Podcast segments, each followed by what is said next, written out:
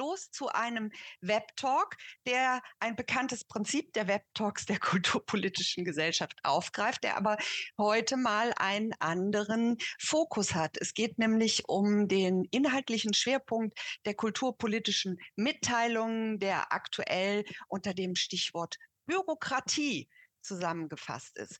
Und um da auch noch mal, also ich begrüße jetzt schon mal ganz herzlich unsere Panelisten Jasmin Vogel, Gerhard Vogt und äh, Professor Vogel. Äh, interessante Namensvielfalt heute hier, aber auch Catherine Hyde, die Geschäftsführerin der Kulturpolitischen Gesellschaft, die uns jetzt mal ganz kurz auch noch mal ähm, den Fokus erklärt, beziehungsweise auch wie die KUMI, wie es ja intern heißt, die kulturpolitischen Mitteilungen aufgebaut sind liebe Catherine, das ist jetzt ja. dein Part. Ja, danke, Anke. Und äh, Grüße ähm, an alle Zuschauer und ZuhörerInnen, die jetzt heute da, dabei sind. Es ist tatsächlich die erste, ein Test, die erste Launch-Veranstaltung der kulturpolitischen Mitteilungen. Die, die sie noch nicht in ihrem Postfach gesehen haben, ich habe extra meinen Hintergrund nicht geblurrt, damit man das sehen kann. Hier, genau, Anke.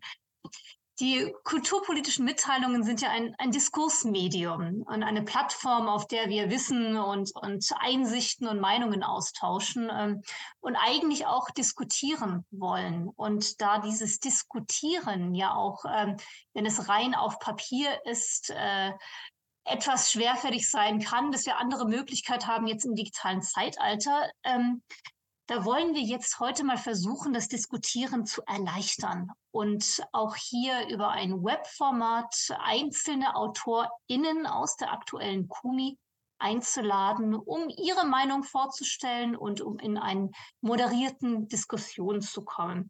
Das sind aber nicht die einzigen, die mitdiskutieren können. Wir würden ja gerne, dass alle mitdiskutieren würden. Und ich sehe jetzt auch hier gerade an den Namen, von denen mir zahlreiche bekannt sind, ähm, dass äh, da ganz spannende Stimmen dabei wären. In diesem Fall ist es ein Chat, aber das wird Anke dann auch noch mal ganz genau erklären, was da die die Möglichkeiten sind, tatsächlich mit seinen Ideen und Wünschen mit reinzukommen.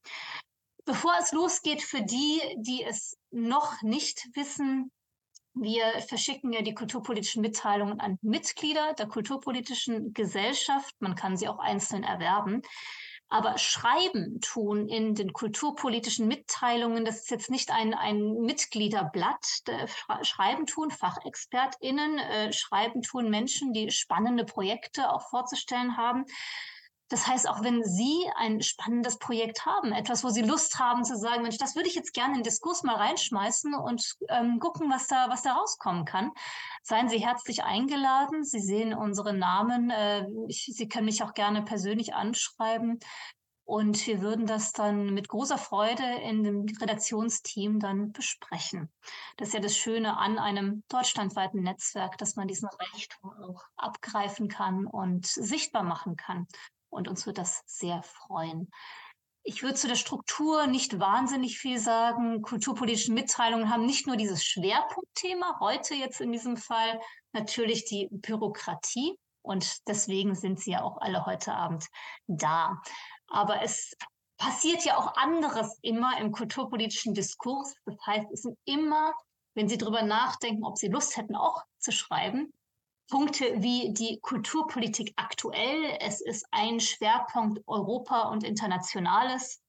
Das ist ein Schwerpunkt zur, zur Kulturpolitikforschung. Ähm, das sind Berichte über Projekte und Initiativen und auch Rezensionen von neu herausgekommenen Büchern und andere kleinere Diskurs- und Debattenformate. Das heißt, soweit zu mir. Ich weiß, Sie sind jetzt nicht dazu da, um sich die Struktur der kulturpolitischen Mitteilungen anzuhören, sondern ich würde jetzt gleich abgeben, wieder zurück an die Anke von Heil, damit diese wieder unseren SprecherInnen heute Abend das Wort übergeben kann. Und ich schalte mich am Ende wieder, wenn ich etwas schlauer bin, als ich es jetzt gerade bin, zum Thema Bürokratie wieder dazu.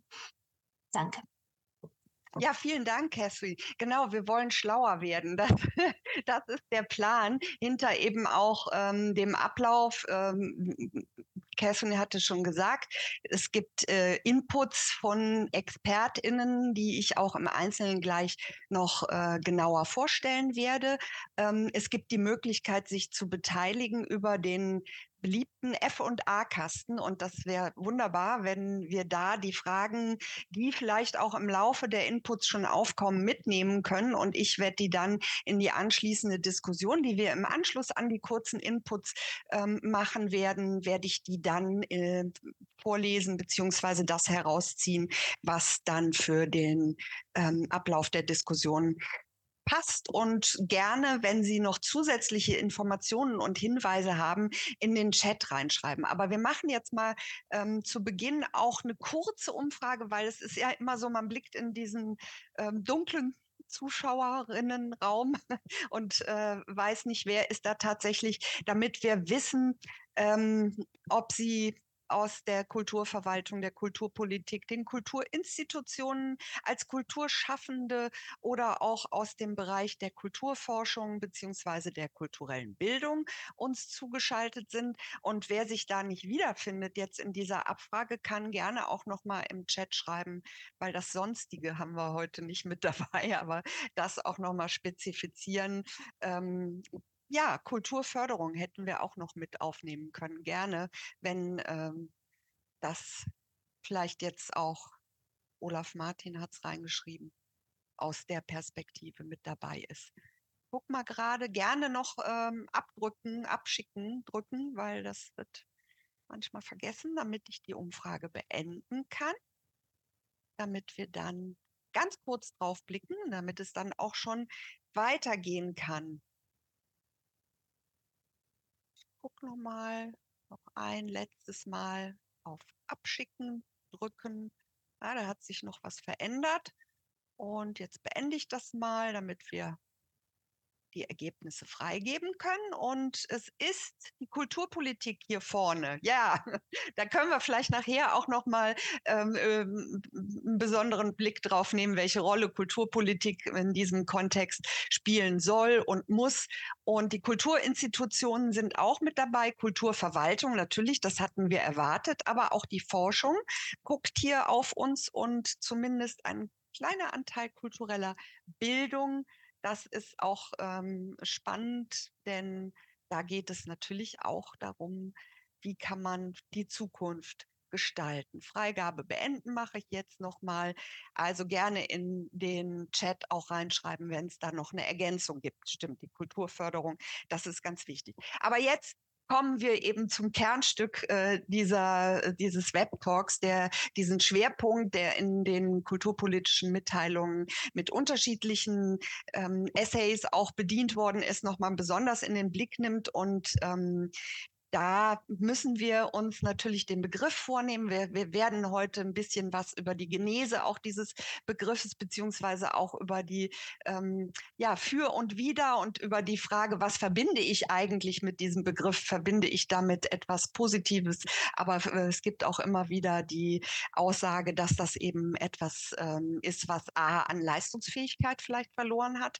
Da müssen wir mal drauf schauen oder was eben auch ähm, immer so ein bisschen ein ein, Leid äh, mit sich bringt, ein, ein Leidensdruck, auch vor allem bei vielen der Kulturschaffenden. Also ich glaube, jeder von Ihnen, die heute dabei sind, auch sich zugeschaltet haben, hat da auch so eine Vorstellung davon, was Kultur Bürokratie ähm, dann auch an Assoziationen mit sich bringt. Aber wir haben eben ähm, den großen Vorteil hier mit den ExpertInnen erst nochmal auch sich so ein bisschen, äh, dass wir uns heran ähm, auch an den Begriff, dass wir vielleicht ein bisschen was sortieren. Und da gehe ich jetzt mal direkt zum ersten Inputgeber, Professor Dr. Berthold Vogel, der als geschäftsführender Direktor des Soziologischen Forschungs Instituts in Göttingen sitzt ähm, und vor einiger Zeit auch ein Buch veröffentlicht hat mit äh, als Mitautor über die Politik des Zusammenhalts, wo eben Demokratie und Bürokratie eine ganz wichtige äh, Rolle spielen. Sie ähm, sind Soziologe, unterrichten da auch an anderen Universitäten und ähm, sind mit beispielsweise sehr spannend äh, ihre Habilitationsschrift über Wohlstandskonflikte, also mit einem einen ganz besonderen wachen Blick auch ähm, auf die ähm, sozialökologischen Transformationen in einer Zeit, in der wir uns ja wieder sehr stark diesem Thema widmen, unterwegs. Sie sind Sprecher auch ähm, des Forschungsinstituts Gesellschaftlicher Zusammenhalt für den Standort Göttingen. Also Sie bringen sehr viel an Perspektive, an Input und an, natürlich auch an ähm, sehr wertvollem Wissen, das wir jetzt sehr gerne bei Ihnen abholen möchten. Lieber Herr Professor Vogel, das Mikrofon ist jetzt Ihres. Ja, vielen Dank, Frau von Heil, äh, für die einführenden Worte und äh, ein herzliches Dankeschön auch aus Göttingen für, ja, ich würde mal sagen, den Mut, ein solches Heft zu machen in den kulturpolitischen Mitteilungen zum Thema Bürokratie, weil Bürokratie ist ja eigentlich Trash Talk das ist ja so auf einer Range, würde ich mal sagen, mit, äh, mit der Deutschen Bahn. Also man spricht eigentlich nur negativ darüber. Und ähm, damit bin ich eigentlich auch schon mitten im Thema, verkennt vielleicht auch die Potenziale, die mit Bürokratie und Verwaltung verbunden sind.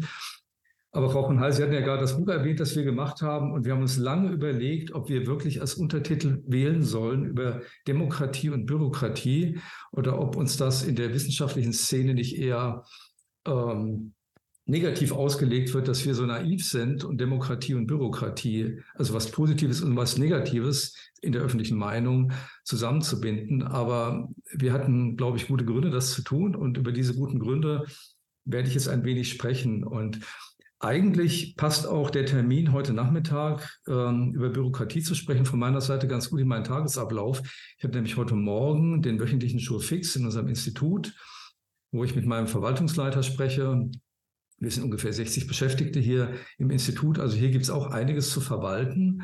Und nicht nur im Institut, sondern wir sind natürlich auch mit der Verwaltung von Wissenschaft und mit äh, der Wissenschaftsbürokratie, dadurch, dass wir sehr viele Drittmittel haben, drei Viertel unserer Finanzierung kommen aus Drittmitteln, ähm, sind wir auch in der Alltagspraxis immer wieder ähm, mit, diesen, ähm, mit diesen Fragen, mit diesen bürokratischen Fragen, Wissenschaftsbürokratie auch konfrontiert.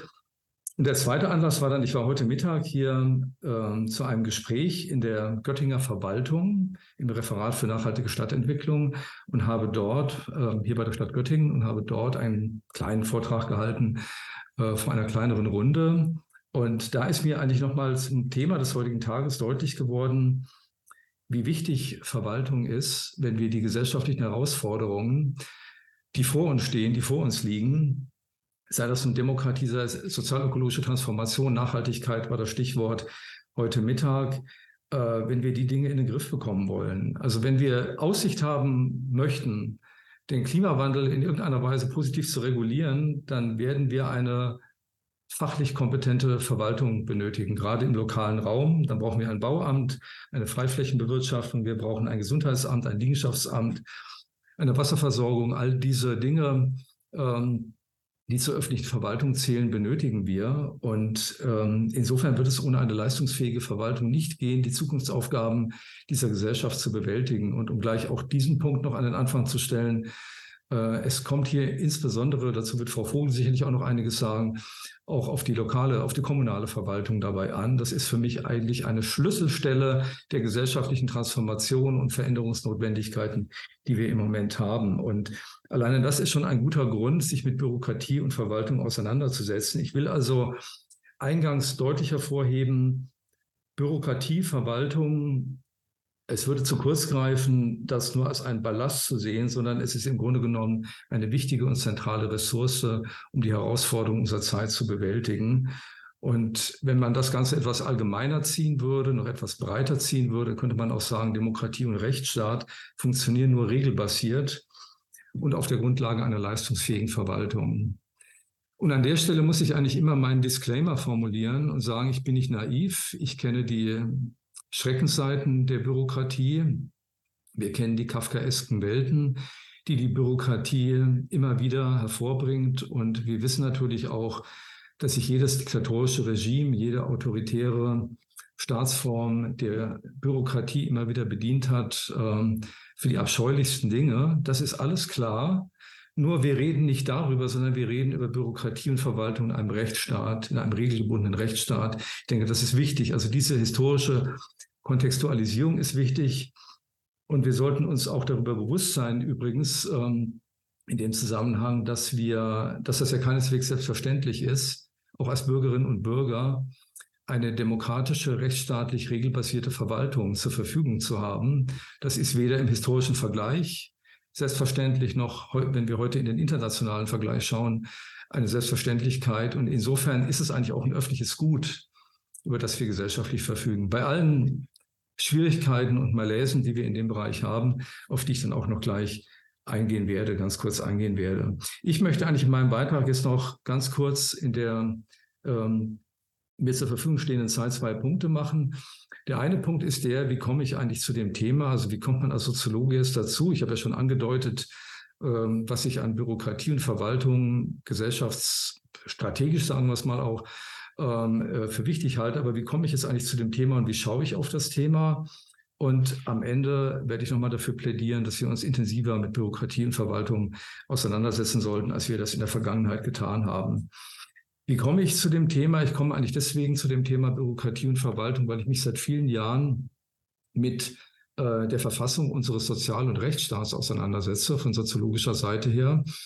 Und zwar nicht, indem ich Daten und Statistiken ähm, äh, mir anschaue oder Finanzströme und Verteilungsschlüssel näher in den Blick nehme, sondern indem ich mit denen spreche, die in der öffentlichen Verwaltung arbeiten, also in den Kämmereien, in den Sozialämtern, in den Stadtwerken, in den Busbetrieben, kommunale Krankenhäuser. Wir haben auch einige Untersuchungen gemacht in der Justiz und in den Staatsanwaltschaften.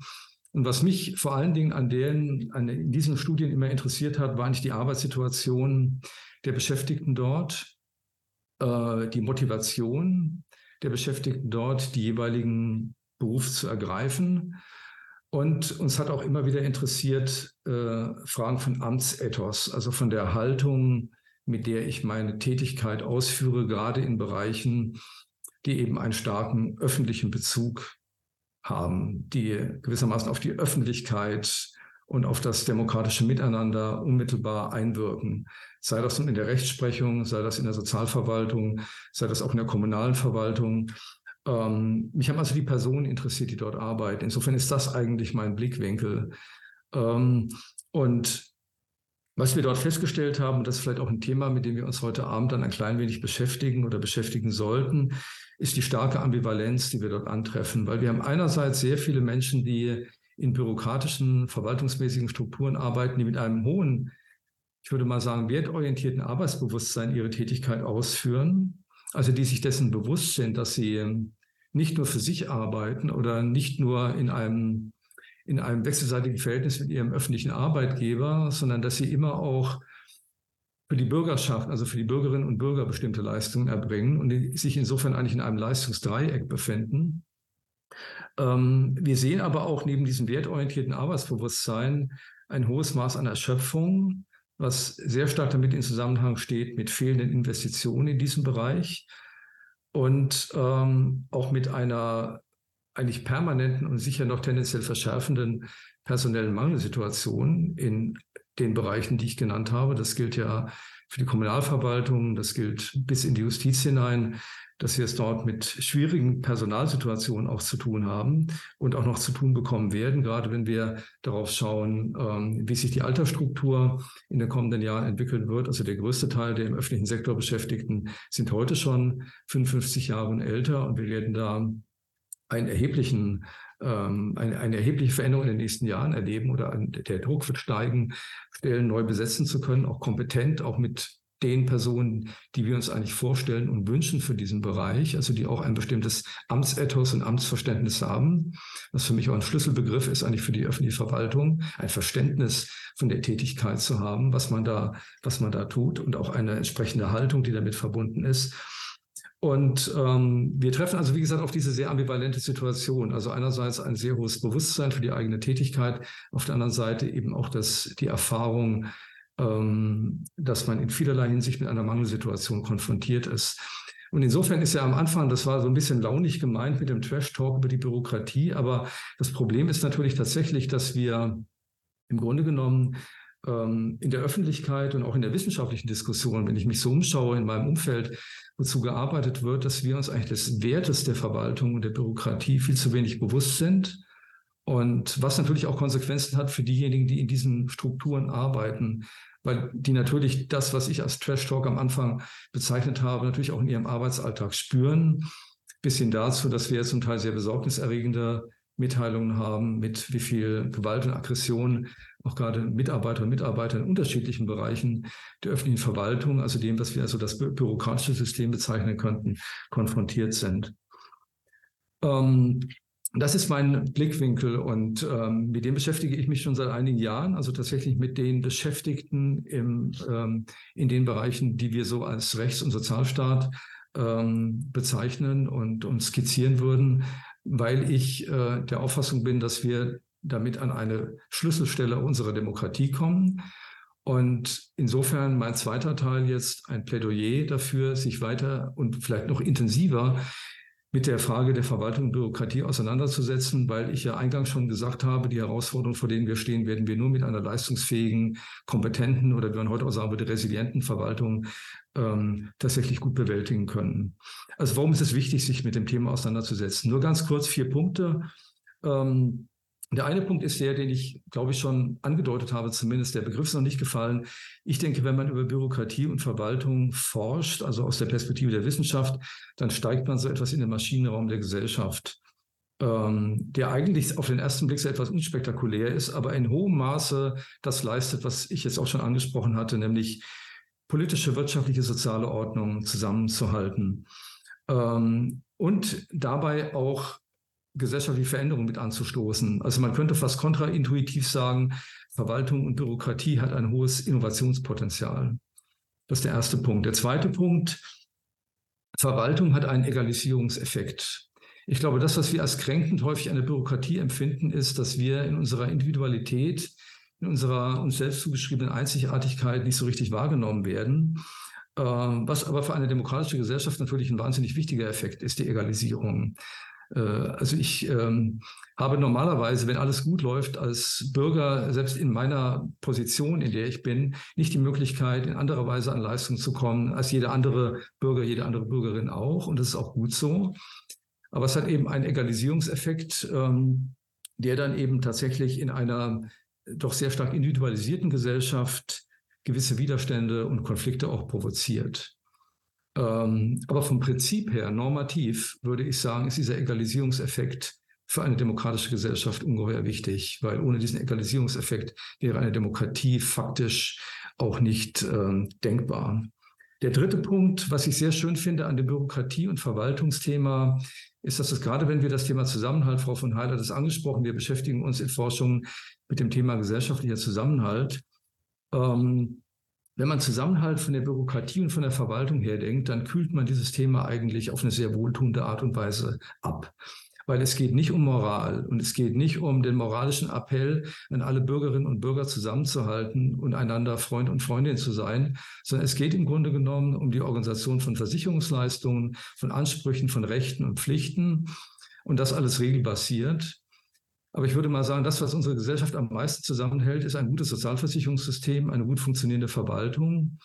Ähm, und das ist erstmal jenseits aller moralischen Appelle, sondern das sind Funktionssysteme, gesellschaftliche Institutionen, über die wir verfügen, die uns das Leben manchmal schwer machen, wenn wir diverse Formulare ausfüllen müssen, die aber eben auch dazu führen, dass wir bestimmte Rechte und Ansprüche haben, äh, die wir als Bürgerinnen und Bürger einfordern können und auch erwarten dürfen, dass sie entsprechend ähm, erfüllt werden wie gesagt, immer mit dem Disclaimer verbunden, dass wir alle jetzt vermutlich in der gesamten Runde, die wir hier sprechen, Erfahrungen äh, berichten könnten, wo das nicht so gut gelaufen ist. Aber ich bin ja auf der Ebene der Prinzipien, die ja auch wichtig sind.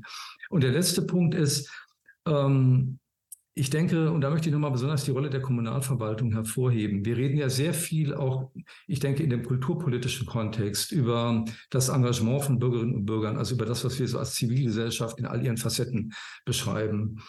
Und alle unsere Untersuchungen zeigen eigentlich, wie wichtig es ist, dass Verwaltung den Rahmen setzt für zivilgesellschaftliches Engagement. Und zivilgesellschaftliches Engagement kann auch kein Substitut für eine gut funktionierende Verwaltung sein. Also auch das wäre ein Fehler, zu glauben, die Verwaltung zieht sich beispielsweise im ländlichen Raum aus der Fläche zurück und die Bürgerinnen und Bürger werden das dann schon irgendwie erledigen, die Dinge, die dann zu tun sind in der Daseinsvorsorge oder wo auch immer. Das kann auch nicht der Weg sein für eine demokratische Gesellschaft, sondern der Weg muss das Zusammenwirken sein und die Richtung und der Rahmen, der vorgegeben wird durch eine öffentliche Verwaltung. wir merken, dass dort am besten und am intensivsten und am erfolgreichsten Zivilgesellschaft funktioniert, wo sie gut mit der Verwaltung zusammenarbeitet, also wo sich diese unterschiedlichen Aspekte ergänzen, ineinandergreifen und auch wechselseitig verstärken. Und auch das ist eigentlich ein Grund, weil ich denke, wir werden künftig gerade mit dem Thema Klimafolgenbewältigung sehr stark auch auf Zivilgesellschaft, auf unser aller Engagement angewiesen sein. Auch gerade dafür, wenn unser aller Engagement zählt, brauchen wir eine gute Verwaltung und somit auch gute bürokratische Strukturen. Ich danke Ihnen für die Aufmerksamkeit. Vielen Dank, lieber Herr Professor Vogel. Äh, das war jetzt ein schöner Auftakt, um auch noch mal so zu sortieren und äh, genau diese Gegenüberstellung. Ne, das ist eben, äh, man muss es richtig anwenden und muss dieses zusammenbinden und die Vorteile und das Potenzial erkennen, was Bürokratie ist. Und gerade das Letztgenannte, was Sie gesagt haben, eben das zivilgesellschaftliche Engagement. Von dort kommt ja auch oft so diese Klage. Das macht uns fertig, die Bürokratie. Das einfach mal anders äh, äh, zu rahmen und zu sehen, nein, da sind eben Möglichkeiten, wie ihr besser arbeiten könnt. Vielen, vielen Dank für diesen Auftakt. Da ist viel drin, was wir nachher in die gemeinsame Diskussion mitnehmen äh, können. Und ich freue mich jetzt auf den zweiten Input, der von Gerhard Vogt kommt, der ähm, lange der Direktor beim Landesrechnungshof in Nordrhein-Westfalen gewesen ist und natürlich also äh, genau an der Stelle, wo man wirklich mal in die Maschine, wie Sie es genannt haben, äh, genau reingehen äh, können. Sie sind Jurist von Hause aus und äh, haben vorher auch einige Zeit im Bundesfinanzministerium ähm, ihre sozusagen ihre Karriere da begonnen. Das sind äh, ja genau die Stellschrauben, die man wahrscheinlich drehen muss und ähm, sind jetzt seit einigen Jahren, sage ich mal, im Ruhestand. Aber wie man so schön sagt, ist das kein Ruhestand, sondern sie, ähm, wie sie es selber auch ausgedrückt haben, sie tummeln sich im gemeinnützigen Bereich. Sie helfen eben genau äh, denjenigen, die sagen, oh, ich kann nicht, ich weiß nicht, ich, ich schaffe das alles nicht. Sie sind beispielsweise auch bei der Lachs in Hessen äh, seit einigen Jahren engagiert und helfen eben so schrittchenweise denen auch auf den Reformweg ähm, beraten und äh, schulen auch ähm, gerade im Bereich Zuwendungsempfang. Mhm. Das ist ja so das Stichwort. Ähm, Sie sind da auch in einer Projektgruppe, eine Arbeitsgemeinschaft, die sich da ganz besonders drum kümmert. Und äh, das ist, glaube ich, auch so ein bisschen das, was Sie jetzt in Ihrem Input, der den schönen ähm, Titel trägt, eine Entbürokratisierung des Zuwendungsrechts für den gemeinnützigen Bereich ist nötig und möglich. Wunderbarer Zusatz, erfordert aber einen langen Atem. Lieber Herr Vogt, das Mikrofon ist jetzt Ihres.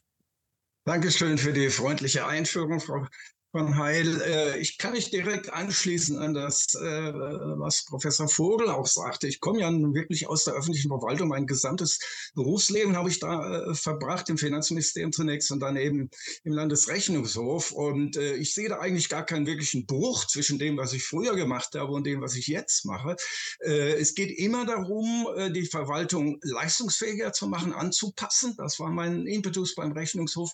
Und jetzt versuche ich das sozusagen von außen außen äh, durch die Brille der, des gemeinnützigen Bereichs äh, ähm, äh, hier auf auf die öffentliche Verwaltung äh, einzuwirken mit dem Ziel, äh, eine bessere Anpassung sozusagen herbeizuführen äh, an die sich wandelnden und stetig wandelnden Gegebenheiten. Hier ist besonders im Zuwendungsbereich. Dann gleich die nächste Folie, die die, äh, das Vorspann ist sozusagen schon gesetzt worden mit dieser Thematik, äh, dass ich sage, es ist möglich, äh, es ist nicht nur erforderlich, den Zuwendungsbereich, das Förderverfahren zu modifizieren und anzupassen, es ist wirklich auch möglich. Und ähm, wie das Beispiel, was ich gleich präsentieren werde, zeigt, bedarf es eben eines langen Atems. Ähm, insofern zum, zum Bürokratieabbau eben immer mit der Maßgabe, Überflüssiges äh, wegzuschneiden, damit die Kräfte bestehen bleiben für das, was wirklich nötig ist. Also äh, die eigentlichen Kernaufgaben des gemeinnützigen Bereichs, der, der Vereine und Vereinigungen eben im, äh, im Sportbereich, im sozialen Bereich, im Umweltbereich und so weiter, diese Kräfte zu stärken, die sonst abgeschreckt werden können von überflüssigen äh, Forderungen der Zuwendungsgeber. Darum geht es im Kern.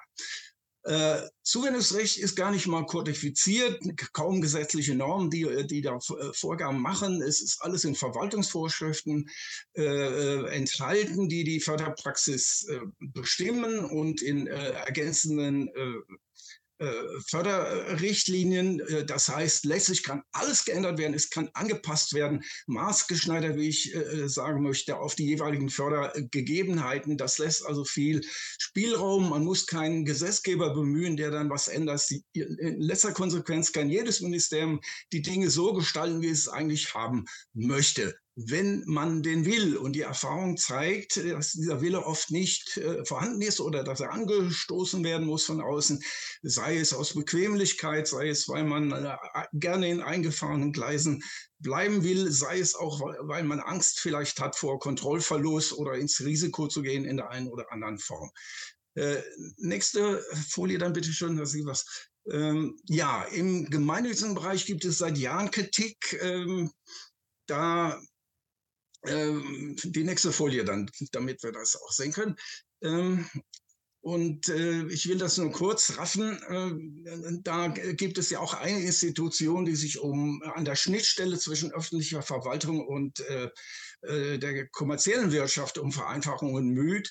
Aber sie äh, berücksichtigt nicht nur das, was äh, ähm, von der gewerblichen Wirtschaft ausgeht an Forderungen und Wünschen, sondern es gibt eben auch einen Arbeitskreis, der sich mit dem dritten Sektor, also dem gemeinnützigen Bereich, beschäftigt. Und da ist eine Projektgruppe seinerzeit entstanden, ähm, die dann speziell sich mit den Förderverfahren, mit der Zuwendungspraxis sich beschäftigt hat.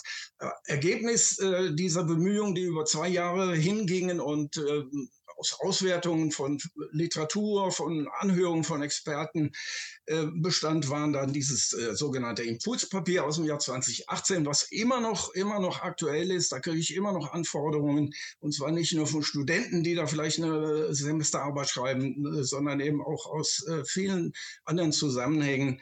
Äh, ein, ein gut abgewogenes Werk seiner Zeit, was wir da äh, gemeinsam verfasst haben.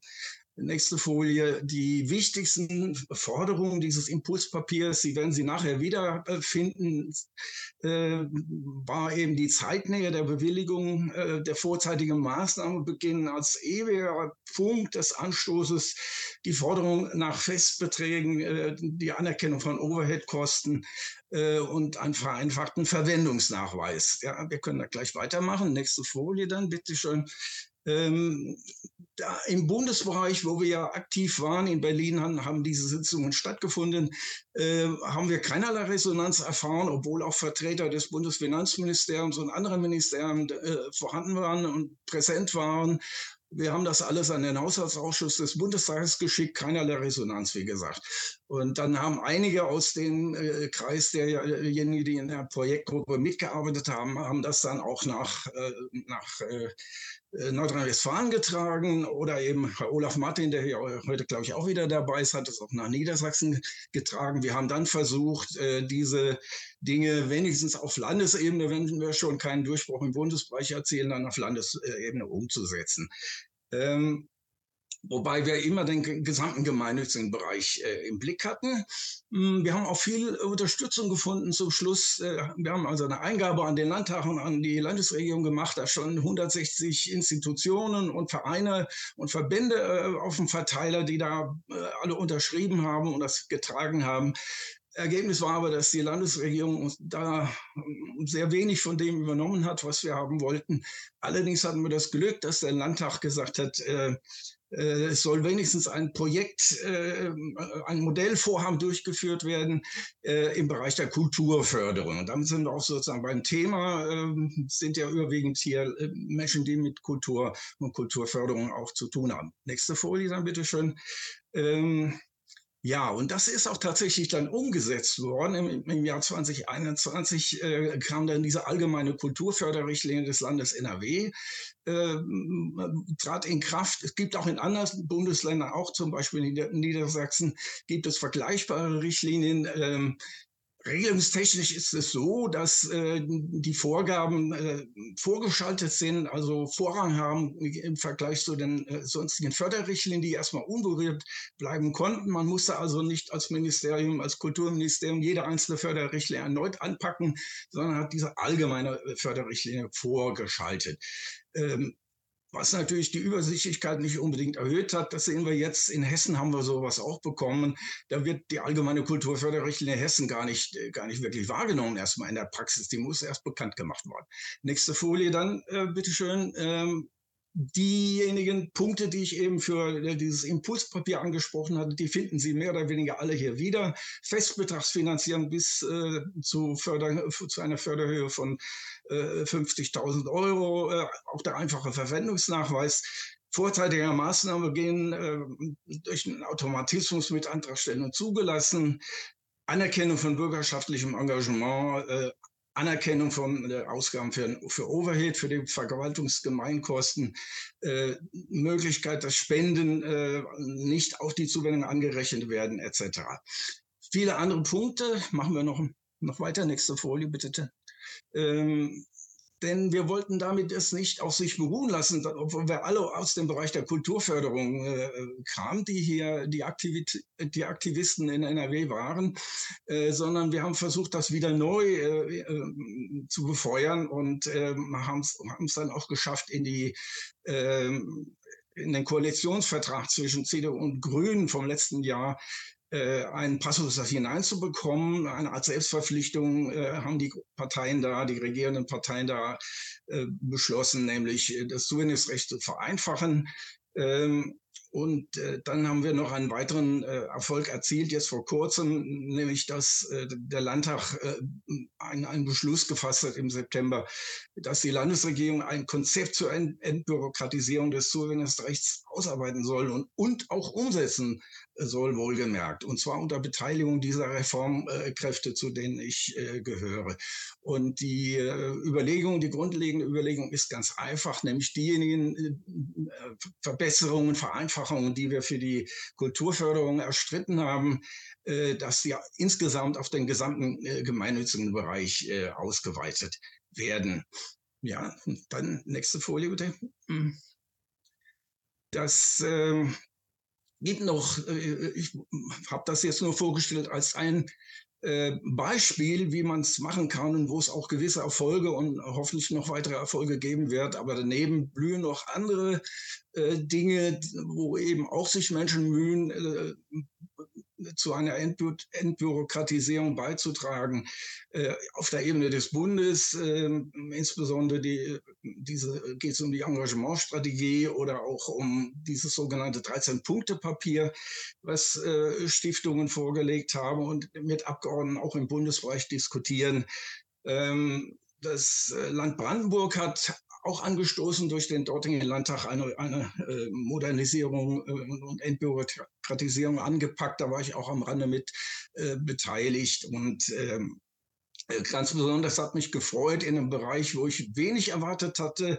Äh, das sind äh, NGOs, die für das Auswärtige Amt im Ausland tätig sind, die unter den zuwanderungsrechtlichen Engführungen zum Teil sehr leiden. Äh, dass es da gelungen ist, einen, einen Durchbruch herbeizuführen, hat das tatsächlich der Haushaltsausschuss, der ja nur wirklich beschäftigt ist, in der vorletzten Woche äh, einen, einen Maßgabebeschluss gefasst, dass das BMF und äh, das Auswärtige Amt äh, hier äh, nachgeben sollen und sich diesen Vorschlägen äh, der NGOs öffnen sollen, um eben auch Bürokratie, wenn man da in Sachen Entwicklungshilfe etc. tätig ist, abzubauen, wo das deutsche Zuwendungsrecht ja nicht unbedingt passt. Insofern war es nur ein Beispiel, was ich hier aus Nordrhein-Westfalen äh, vorgestellt habe. Es blühen andere Dinge noch und äh, auch da ist Bewegung drin. Das sind jetzt zufällige äh, äh, Dinge, über die, äh, an, an denen ich beteiligt war. Es gibt sehr viel mehr. Äh, wir werden das nach und nach noch sammeln und zusammenstellen und der Öffentlichkeit zugänglich machen, was alles an Reforminitiativen vorhanden ist. Damit möchte ich dann schließen. Vielen Dank für Ihre Aufmerksamkeit.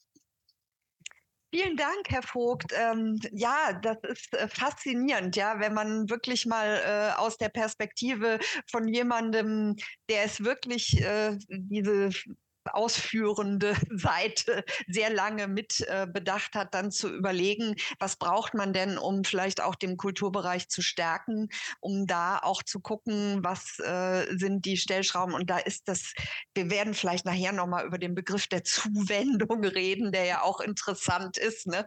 Was meint das eigentlich? Was gibt es vielleicht äh, auch, Sie hatten, glaube ich, mal gesagt, ne, dass es äh, gibt bessere Begriffe auch dafür, weil man bei Zuwendung immer direkt so in diese Richtung, da, da wird ein Geschenk übermittelt, ja. Aber ähm, das, das finde ich eben auch ein interessanter Denkansatz. Aber das passt jetzt wunderbar eben von ähm, Ihnen auch nochmal ähm, in die dritte Perspektive einzusteigen. Und ich gehe jetzt direkt weiter zur Jasmin Vogel, die ähm, ja mehrere Hüte sowieso immer auf hat und heute äh, auch nochmal, äh, du hast schon ganz heftig genickt die ganze Zeit. Ja. Ähm, Ne? Ja, ja, ja, ja, genau. Mein Herz ist also, aufgegangen. Das, das, das, hätte man jetzt vielleicht nicht erwartet im Zusammenhang mit Bürokratie. Mein Herz geht auf, aber so langsam, äh, auch äh, wenn ich das vorher nicht gedacht hätte, ich, ich kann da äh, mitgehen.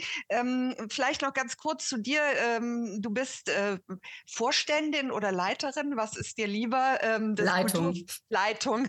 Vorständin ist auch ein interessanter Begriff immer, aber ähm, des Kulturforums Witten, also eben äh, genau aus dieser kommunalen Perspektive, hast aber heute auch noch ein bisschen den Hut mit als Vorstände, stellvertretende Vorsitzende ne, der Ständigen Konferenz ähm, des Hauptausschusses Kultursekretariat Gütersloh, weil das auch noch mal so, das war ja auch ein, ein ähm, Text, der mit in den Kumi aufgenommen war, auch noch mal diese Perspektive ähm, Erfolgsmessungen, Wirkungsmessungen vielleicht noch mit reinbringen. Aber du bist natürlich mit vielen Wassern gewaschen, sage ich jetzt mal, auch äh, EU-Projekt. Ich glaube, das ist Endstufe. Was, Abgerechnet. Was, ja, Abgerechnet erfolgreich ohne Rückzahlung. Und ich sage es auch immer wieder gerne für alle, die hier zugeschaltet sind, weil ich das auch immer wieder abfeiere. Du bist europäische Kulturmanagerin des Jahres 2021. Das ist nämlich auch toll. Und ähm, vielleicht bist du das auch geworden, weil du eben nicht nur tolle Programme äh, anleierst und äh, inhaltlich da ähm, auch Witten auf den Vormarsch bringt, sondern vielleicht auch so ein bisschen mein Herz geht auf bei der Bürokratie. Wäre mal interessant, das zu hören. Du wirst uns heute äh, eben genau diese Kulturverwaltung, kommunale Perspektive mitbringen und jetzt hast du das Mikrofon. Genau, erstmal nochmal vielen Dank an meine Vorredner. Das war ganz toll, weil es nämlich auch ganz viel da reingeht, ähm, wo, wo, worüber ich auch viel nachdenke und wo ich auch glaube, jetzt ganz gut ansetzen zu können, weil ich muss Ihnen zustimmen, Herr Vogel, natürlich. Also ohne funktionierende Verwaltung gibt es keine Demokratie. Und wir werden die großen Transformationsthemen, die vor uns sind, werden wir nicht bewältigen können, wenn wir keine funktionierende Verwaltung haben. Ich bringe jetzt eine Perspektive rein. Das ist nämlich auch direkt meine These. Ich bin der Überzeugung, dass wir als Kulturverwaltung eigentlich schon inoffizielle Transform Transformationsämter sein können, dass wir quasi die notwendigen Strukturtransformationen des öffentlichen Sektors befördern könnten. Aus welcher Perspektive spreche ich? Das hast du schon gesagt, Anke. Ähm, ich habe auf der einen Seite ein ehemaliges Kulturamt, was ausgelagert ist, aber auch klassisch Kulturverwaltung. Ich rede aber auch aus der Perspektive der Macht. So, das heißt, als Leiterin eines solchen Betriebes kann ich Regeln festsetzen und kann Prozesse definieren. So, das heißt, auch da habe ich eine Wirkungsmacht, um Dinge verändern zu können. Was sind meine Thesen? Ich glaube, in dem jetzigen Zeitalter ist das Erlernen von Innovation als Metakompetenz essentiell. Das müssen wir als öffentliche Verwaltung können. Das heißt, wir sind auch gleichzeitig, müssen wir uns begreifen als Katalysatoren für gemeinwohlorientierte Innovationsökosysteme. Wir sind meines Erachtens nach insbesondere auf kommunaler Ebene das Hub, wo soziale Innovation entstehen kann. Wenn wir nicht funktionieren, wird der Rest nicht funktionieren. Und was ganz entscheidend ist, und das wird meine Perspektive sein, aus der ich insbesondere heute sprechen werde, ist, Veränderungen werden dann mitgetragen, wenn sie Akteurs, oh, jetzt, ich kann jetzt meine eigene Folie gar nicht mehr sehen, das ist immer schlecht. Eine Sekunde, ich muss einmal, äh, wenn sie Akteurs, ups, oh, wenn sie Akteurs, oh, sorry, jetzt, jetzt haben wir es aber echt hier, Sekunde. Wenn sie Akteurs, umwelt- und traditionssensibel erarbeitet werden und damit die Individualität ernst genommen wird. Wir haben gerade gesagt, es geht um Egalisierung, aber innerhalb des Systems müssen wir mit bestehenden Menschen agieren. Und da ist die Frage, wie tun wir das? Und es bedarf neuer Formen und Prozesse des Learnings und Unlearnings. Das bringe ich hier rein. Es geht um veränderte Handlungsmuster. Wir haben vorhin über Regeln gesprochen. Es gibt rechtliche Rahmenbedingungen und dann gibt es Regeln. Und über die Regeln müssen wir sprechen. Wer definiert diese? Wie werden sie definiert? Und wie handeln wir danach? Warum Kulturverwaltung? Wir sind das kulturelle Rückgrat einer Stadt. Wir sind A, die Träger der städtischen Kultureinrichtungen und der konkreten Aufführungsorte. So, das heißt, wir haben sehr konkrete Orte und Räume. Wir sind häufig Netzwerkknotenpunkte zwischen Kulturschaffenden, Laien, regionalen, stadtgesellschaftlichen und politischen Akteuren. Wir sind lokale Fördermittelgeber und wir sind Impulsgeber für diverse äh, Ökosysteme, die gesellschaftliche Innovation hervorbringen können. Und dann kommen wir auch schon direkt zu dem ganz entscheidenden Punkt. Wie verändern wir Systeme? Indem wir äh, Dinge lernen, aber auch wieder verlernen. Und das hat was mit Handlungsmustern zu tun und das Nutzen von Spielräumen. Und ich möchte auch zwei Perspektiven da auch heute sprechen. Das sind einmal die der Strukturen und damit meine ich mentale Infrastrukturen und die Perspektive der Räume. Ich glaube, es braucht immer konkrete Orte und Räume, an denen Veränderung und Wandel sichtbar wird, aber auch verhandelt werden kann. Also wie können wir in einem bestehenden System mit der Komplexität des Wandels umgehen, weil wir ja immer mit Gleichzeitigkeiten zu tun haben. Das kennen wir. Was braucht es als erstes? Und das finde ich, haben Sie gerade so schön herausgearbeitet, Herr Vogt. Das ist das Thema Vertrauen. Ne? Also wenn ich Fördermittelgeber bin und kein Vertrauen, sondern eher ein Misstrauen gegenüber meinem Gegenüber habe, wird dementsprechend meine Förderrichtlinie aussehen. Also wie haben wir Vertrauen in unsere Bürgerinnen und Bürger und in unsere Kolleginnen und Kollegen? Das ist erstmal das allerwichtigste Grundvoraussetzung. Erstmal Vertrauen in Prozesse und in Menschen. Das andere ist, und das ist Sensibilität. Und da möchte ich so ein bisschen auf, aus, aus, meiner Praxis berichten. Ich habe über 100 Mitarbeitende. Da sind manche haben 45 Dienstjahre auf dem Puckel. 45 Dienstjahre und dann habe ich welche, die seit einem Jahr da so in ihrer Ausbildung sind. Die einen haben noch in der Ordnungskommune angefangen, die anderen haben jetzt angefangen. So, das heißt, ich habe die ganze Bandbreite an Menta Mentalitäten, die mit unterschiedlichen Maßgaben in dieses System eingestiegen sind. Und das heißt, wenn ich akteursensibel arbeite, muss ich das berücksichtigen, wenn ich einen Wandel vollziehen möchte. Das andere ist, und das ist etwas, was wir häufig in den Systemen nicht lernen, das ist Großzügigkeit. Ne? Also Großzügigkeit mit äh, eine Fehlerfreundlichkeit auch. Also wie großzügig gehen wir mit uns selber um und wie großzügig gehen wir auch mit dem Außen um, also den Bürgerinnen und Bürgern. Und dann komme ich zu dem Punkt, etwas, was unser System nicht wirklich kann. Das ist Beziehungsarbeit, weil wir dafür noch keinen Raum gefunden haben. Was meine ich damit?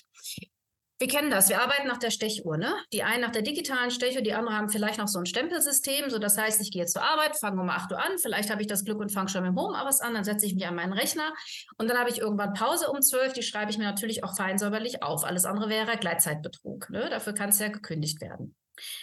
So funktionieren aber Beziehungen nicht. Ähm, was bedeutet, würde es denn bedeuten, mal einen Kaffee trinken zu gehen? Ist das eine Pause oder ist das Arbeit?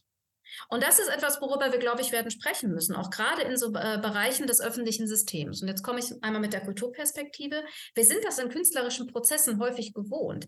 Wir sind es gewohnt, dass es Entwicklungszeit braucht, dass es Kreativzeit braucht, dass es manchmal die Mittagessen braucht, dass es die Abendessen braucht, um Dinge entwickeln zu können. Und diese Form der Beziehungsarbeit muss meines Erachtens nach im System, und damit meine ich wirklich auch, dass die Kolleginnen und Kollegen und die Mitarbeiter und Mitarbeiterinnen Zeit und Ressourcen dafür bekommen, diese Beziehungsarbeit auch leben zu können, als Teil der Stellenplatzbeschreibung.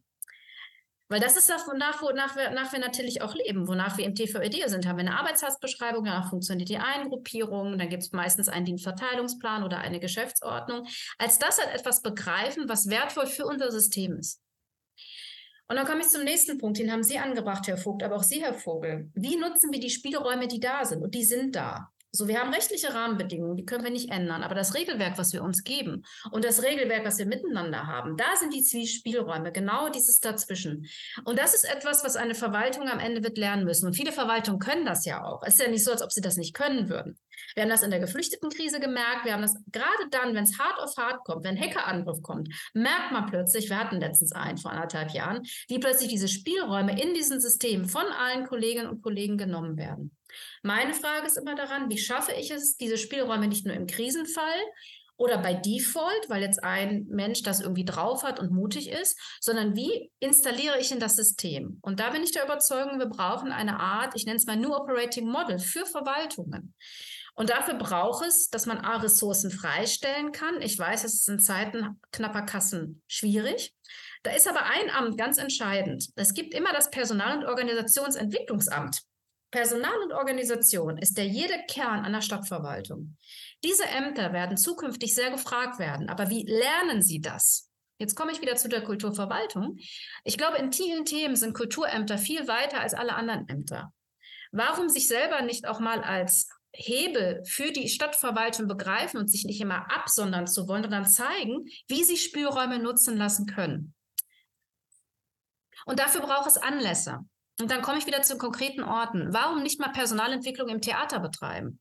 Warum nicht mal Personalentwicklung im Museum betreiben? Wir haben häufig die Künstler und Künstlerinnen und die kreativen Köpfe. Warum nicht überlegen, wenn es um Design Thinking geht oder ähm, darum geht, neue Prozesse oder neue Handlungsmuster zu erlernen, diese Kompetenzen in die Kernverwaltung wieder zurückzutragen? Ich sage jetzt sehr bewusst, ich spreche da aus einer sehr komfortablen Perspektive. Wir sind eine Anstalt des öffentlichen Rechts, so wir sind zurzeit außerhalb des Systems, wir stellen unsere eigenen Leute ein. Wenn wir jetzt sagen, wir brauchen Transformationsmanager für sonst irgendwas, dann kann man das im Rahmen des bestehenden Pläneplans einfach machen. Das ist natürlich nicht in allen Rahmenbedingungen so möglich. Ich glaube aber, dass wir eigentlich gar nicht mehr die Zeit haben, viel darüber zu debattieren, wie wir den Wandel gestalten wollen und wie lange wir uns dafür Zeit nehmen, sondern wir müssen uns eher schauen, was könnten Konzepte sein, um das miteinander zu tun. Und dafür brauchen wir erstmal Anlässe, um das miteinander auch verhandeln zu können. Und da sehe ich Kulturinstitutionen als sehr zentrale Orte, eben weil sie öffentlich sind. Sie haben, sie können Dinge sichtbar machen, die man vorher so nicht gesehen hat. Das merken wir immer wieder im Theater, das merken wir immer wieder im Museum, im Museum, das merken wir auch immer wieder in anderen künstlerischen Ausdrucksformen. Und wir können rausgehen aus dem Bestehenden. Denn am Ende wird ein Tagesgeschäft immer laufen, wie es läuft.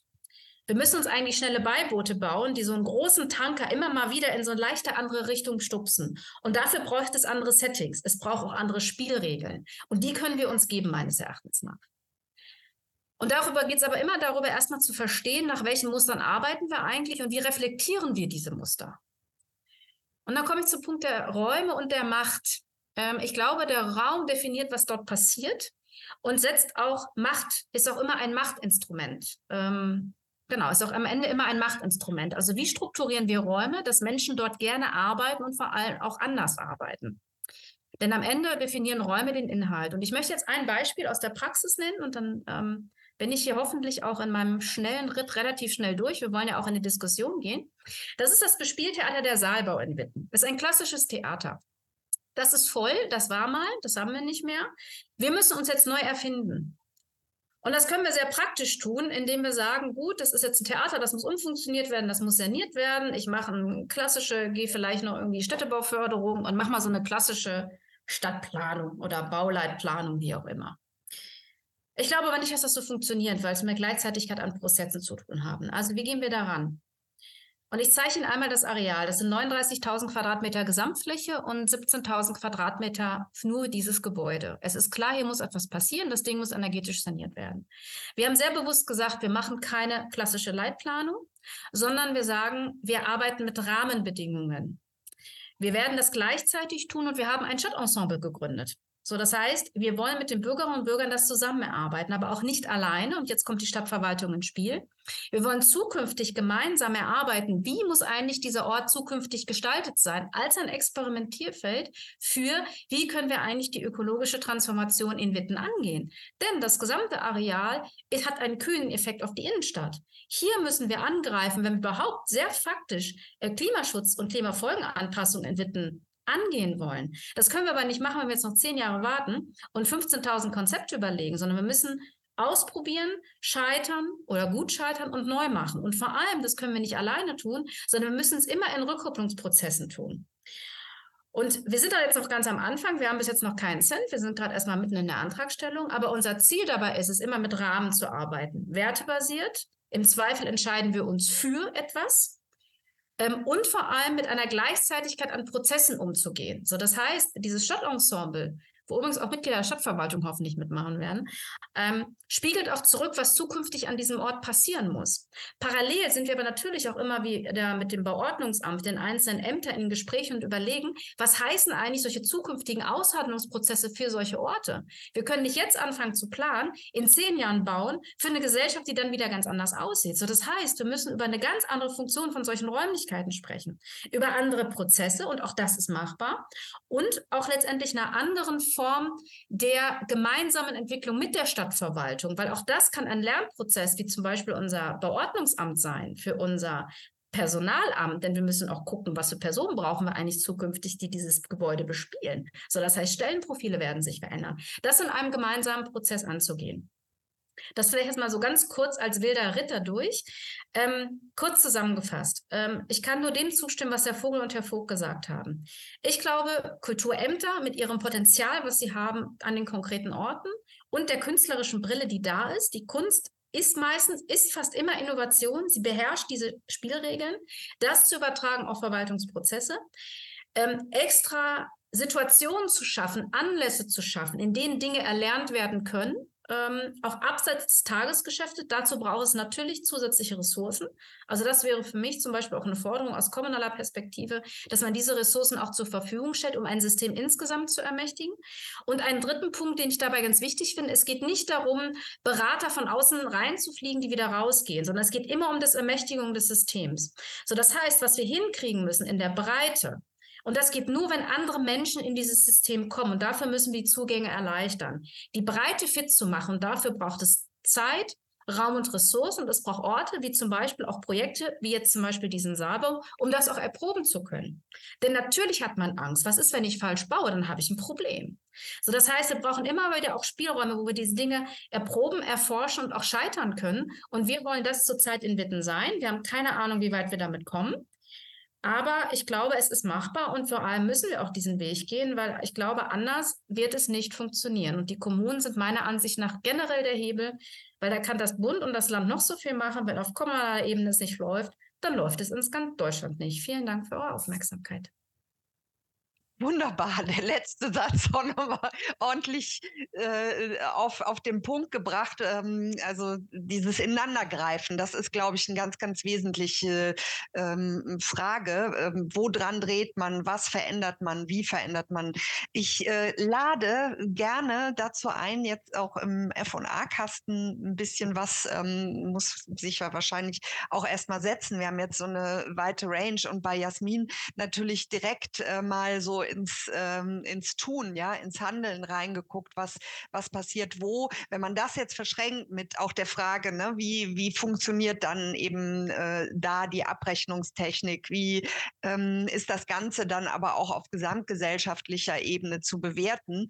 Ähm, wir haben viele einzelne Schwerpunkte jetzt hier innerhalb des Themas Bürokratie herausgearbeitet. Ähm, äh, ganz, ganz wesentlich eben diese grundsätzlichen Dinge, was hilft. Bürokratie haben wir viel gehört. Ich will gerne mal das, was Oliver Rack hier in den Chat reingeschrieben hat, aufgreifen, weil ich das ganz schön finde, eben auch nochmal für die Diskussion das aufzumachen. Wir hatten ja das Thema Vertrauen, ne? gab es jetzt ähm, äh, bei Jasmin auch nochmal verstärkt angesprochen. Herr Vogel hat auch am Anfang gesagt, die Menschen sind wichtig, ne? die eben äh, in diesen ähm, bürokratischen Zusammenhängen auch Dinge dann ausführen. Jetzt hat Oliver Rack äh, da so ein bisschen ähm, sarkastisch reingeschrieben, ja, das Vertrauen hat ja bei den unbürokratischen äh, Corona-Hilfen äh, schon des Öfteren mal nicht geklappt. Ich meine, Corona ist ja gerade auch so ein, so ein Szenario, wo viele sagen, Mensch, da haben wir gesehen, plötzlich ging alles doch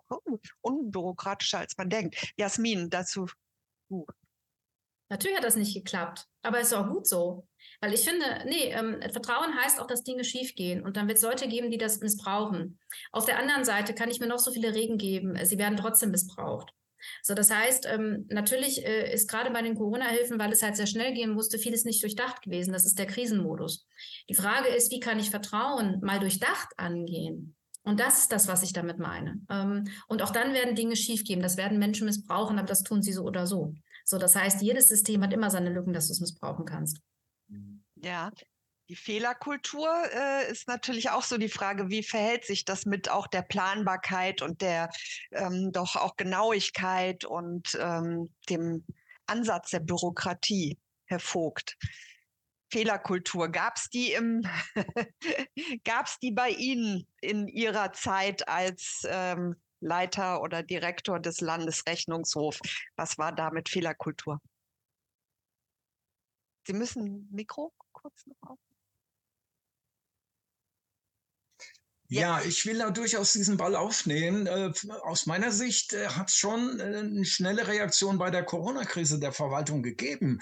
Die haben zum Beispiel das Zuwendungsrecht erleichtert an einigen Stellen, hätte man viel weiter noch gehen können, aber immerhin, dass zum Beispiel per E-Mail Anträge gestellt werden können, was sonst überhaupt nicht möglich war. Und für uns ist das auch ein Punkt, der wir die Reformen weitertreiben wollen, dass wir sagen, was in Corona-Zeiten funktioniert hat und auch nicht zum Untergang der Welt geführt hat, das wollen wir gerne in die, in die jetzige Welt mit rüber retten. Also gerade auch zum Beispiel diese äh, digitale Antragstellung. Insofern äh, bin ich da durchaus auf der Seite der öffentlichen Verwaltung, die relativ flott reagiert hat und äh, wo es nötig war, dass das nicht immer geklappt hat, Selbstverständlich, ja. Also eben nicht, manche sagen ja back to normal, Gott sei Dank. Ne? Ähm, und ähm, das Lernen daraus, also wir kommen das gleich vielleicht auch nochmal auf, auf das Lernen. Ja, Herr Vogel, aus Ihrer Sicht auch nochmal vielleicht so auf diese Thematik des Vertrauens äh, geblickt und ähm, des Learnings aus Corona.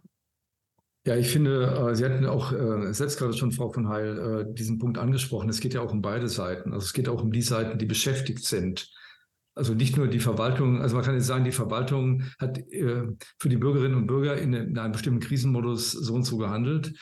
Wir müssen ja aber auch die Situation derjenigen sehen, die dann handeln mussten. Und ähm, da würde ich nun auch mal sagen, dass wir eigentlich äh, bei aller Kritik an dem, wie die Corona-Krise gelaufen ist, ja doch eine erstaunliche Flexibilität und Anpassungsbereitschaft und Stichwort Vertrauen, vielleicht auch die, das Vertrauen in die eigene Handlungsfähigkeit bei vielen in der Verwaltung gesehen haben. Es gab auch ein großes Maß an Verunsicherung.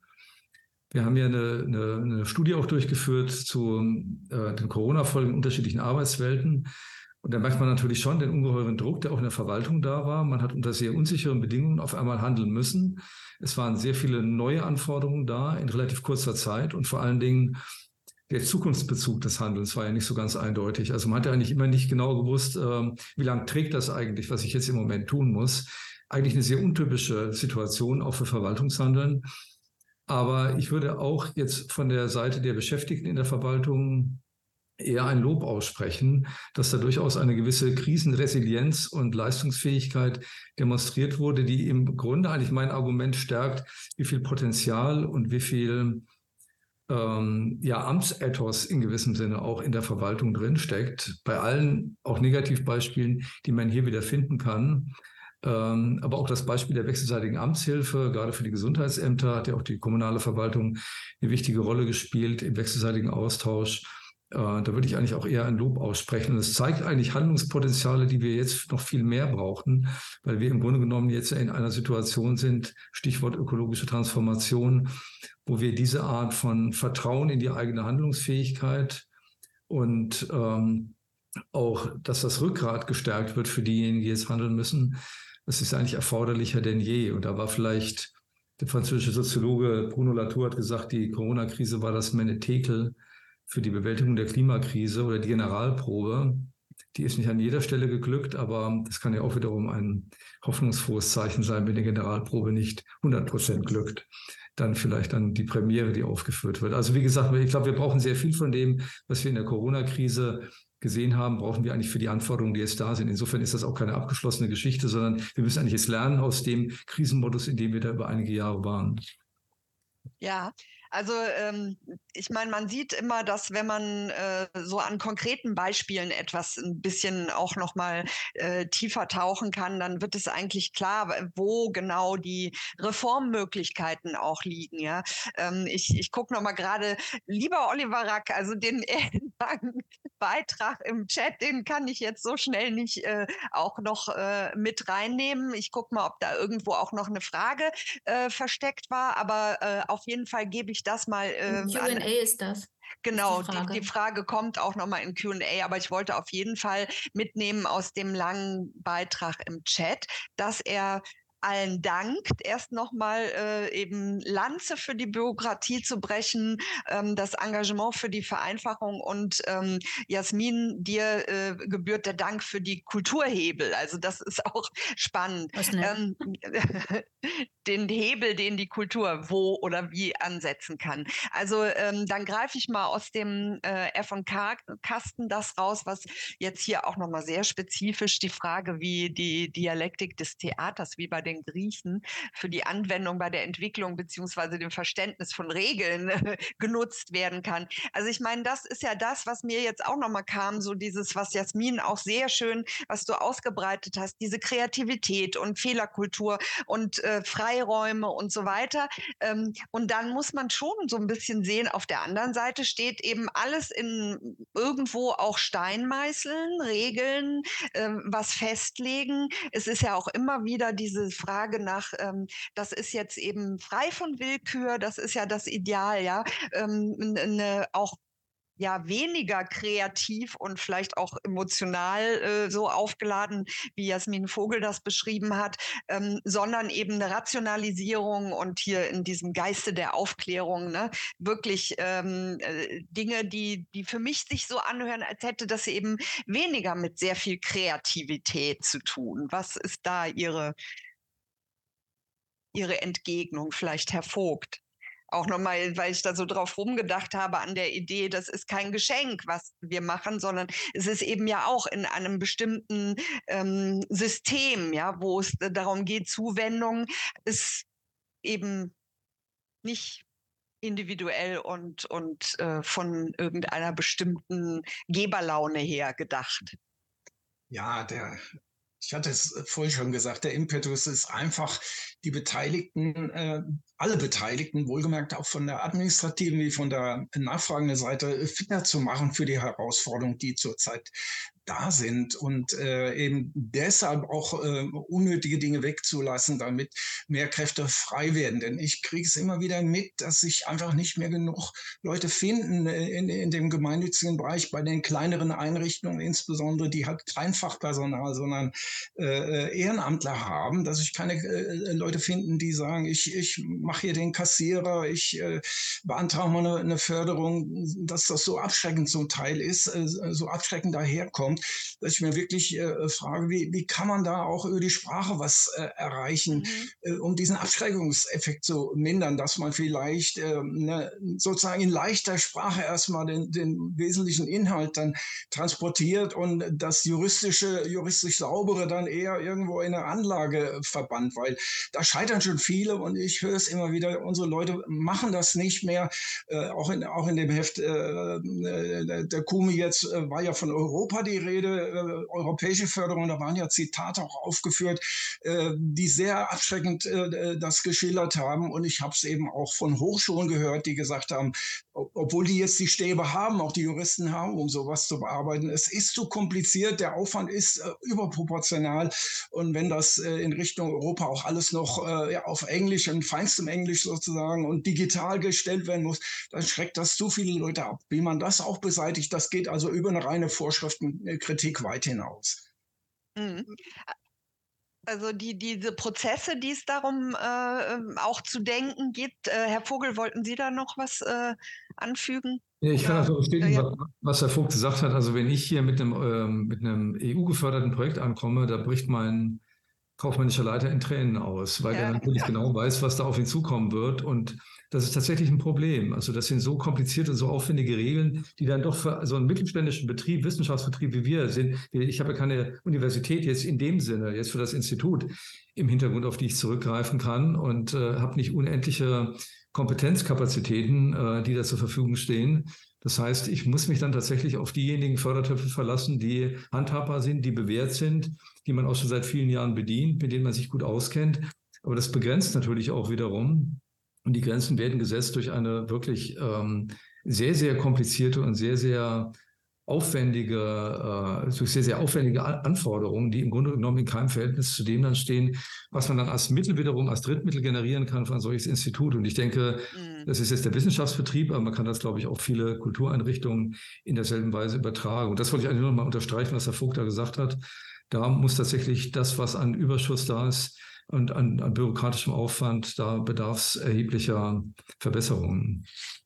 Ja, also interessant auch äh, die Sprache, ne? wie, wie mächtig. Also ich glaube, ähm, dass ja viele auch ihre Assoziationen mitbringen bei Bürokratie, was damit passiert. Und äh, diese sprachliche Rahmung ist ganz wichtig. Ich äh, greife auch noch mal eine andere ähm, Perspektive auf dieses ne, Prozesse. Welche Prozesse sind eigentlich ähm, wichtig und sinnvoll, um eben auch diese Regelungen auch zeitgemäß aufzustellen? Da sagt äh, Joachim Bote, wie kriege ich für Unlearn Learnings und bleiben lassen, also auch ne, diese Waagschale, ähm, um Spielräume und Platz für Beziehungsarbeit zu schaffen, die Stadtgesellschaft, AkteurInnen und Mitarbeitende mitgenommen. Das, äh, Jasmin, ne? das hast du, glaube ich, eben ja auch schon ein bisschen dargestellt, indem du aufgemacht hast, dass es eben ganz unterschiedliche auch Lebensbiografien dann im Team gibt. Aufgeben von Handlungsmustern und liebgewonnenen Aktivitäten, Programmen ist es zwangsläufig mit Härten verbunden? fragt Herr Bote. Ich würde gern früher anfangen. Also dieses Stichwort Handlungsmuster, das ist wie mit den Regeln, ne? also die Förderrichtlinie, die ich mir gebe. Deswegen habe ich vorhin auch das Theaterspiel, ich glaube, das hatten wir von Oliver nicht ganz beantwortet. Ne? Also wie lerne ich in anderen Kategorien zu denken? Und das tue ich nicht in, in dem Arbeitsalltag, in dem ich drin bin, weil sonst würde ich es ja schon tun. Und ich bin der Überzeugung, dass du es mit bitte wieder, wieder Theaterpraxis als Beispiel. Das ist jetzt nur ein Beispiel. Es gibt ja auch Leute, die das machen. Age of the Artists zum Beispiel. Es gibt ja schon relativ viele, die das auch Unternehmen schon tun, die Prozesse anstoßen, um mit anderen künstlerischen äh, künstlerischen Mitteln Denk- und Handlungsmuster aufzubrechen, um überhaupt erstmal in diese Befragung von Regeln zu kommen, um dann zu überlegen, wie spiele ich auch um neue Regeln. Und deswegen komme ich immer wieder auf den Punkt, es braucht andere Anlässe. Das wirst du im Arbeitsalltag nicht tun. Du gehst zum Rechner, bearbeitest und wenn du Glück hast, hast du da jemanden sitzen, der das aus intrinsisch motiviert tut. Aber das, das, das werden nicht viele sein. Und meistens wird, wird das dann auch vom Gesamtsystem relativ schnell auch wieder blockiert. So, das heißt, Stichwort Personalentwicklung gedacht, dann komme ich auf die Härten. Ähm, Stichwort Personalentwicklung. Ich glaube, in den Personal- und Organisationsämtern wirst du anders Personal entwickeln müssen und auch andere Rahmen und Anlässe schaffen, damit Leute aus ihren gewohnten Handlungsmustern auch ausbrechen können. Und das ist natürlich mit Härten verbunden, weil am Ende es gibt einen Grund, warum jemand sich in der Verwaltung beworben hat. Also es, es, stecken auch Persönlichkeiten und gewisse Mer äh, Persönlichkeitsmerkmale dahinter, warum ich mich für einen gewissen Berufsweg entscheide. Und die sind absolut legitim. Und wenn sich jetzt das aber plötzlich alles verändert, ist das mit Härten verbunden, weil ich vielleicht aus Prinzip gerne sage, ich möchte das aber so haben, weil ich Regel, ich liebe Regeln und ich liebe Regeln, die schon existieren und ich möchte die nicht verändern.